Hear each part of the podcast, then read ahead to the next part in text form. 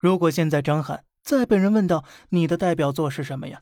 我想他应该有底气了，那就是豆瓣评分二点二分的《东八区的先生们》。据《羊城晚报》报道，这部张翰花了十年时间打磨的都市轻喜剧啊，最近掀起了全民热度了。百分之九十五的豆瓣网友打出了一星差评，引爆了数十个微博热搜话题。喜提被包括人民网在内的多家媒体点名批评。这一部电视剧而已，为什么会引起全网痛骂呢？这个咱慢慢说。听完之后啊，相信你也得骂。第一个就是对女性极其的不尊重了。剧中四位男主角的人设好像都得了厌女症啊！他们在放飞自我的过程当中涉嫌违法，却浑然不知。四个男人开场便脱离文明束缚，频繁用性暗示来宣示领地。他们称呼事业有成的女性为“女魔头”，女企业家买包呢也要嚼嚼舌根，不是花自己的钱。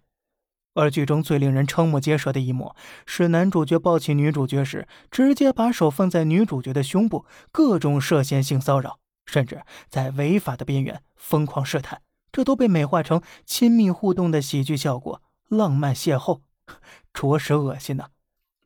不仅没人为反对性骚扰发声，四个人脸上还写着“我本来就很帅，女人都爱我”的意淫之词，连普信男都不敢这么自信呢。第二个，明明就是糊弄观众，非说是诚意之作。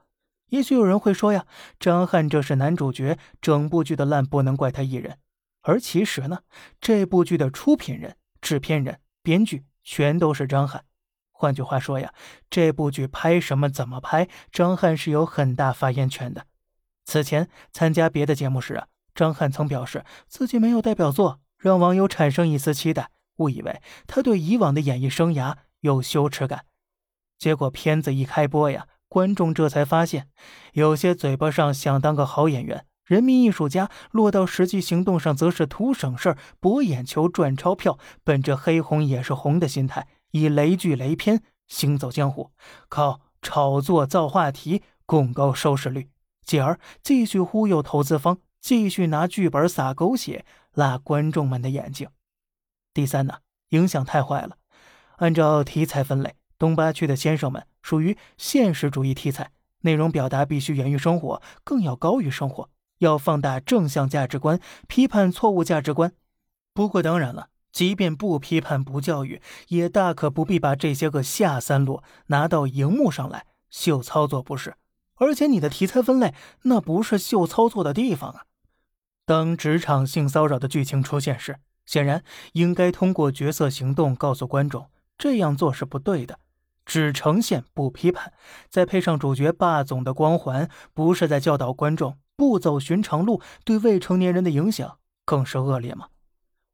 张翰的手登上热搜之后啊，他多年前拖行交警的事件再一次被网友扒了出来。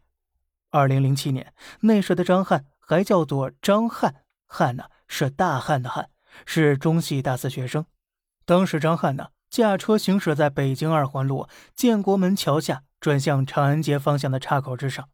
因涉嫌违章被交警拦停盘查，但张翰呢不顾拦阻，强行驾车逃离，将该执法交警在地上拖行百米。最后呢，张翰的车是被四五辆社会车辆截停的。那目前看来呢，很明显这事儿似乎未对我们的男演员张翰的演艺生涯造成任何影响。这不，他还能用作品来辣观众们的眼睛呢。好了，这里是小胖侃大山。每天早上七点，与你分享一些这世上发生的事儿。观点来自网络，咱们下期再见，拜拜。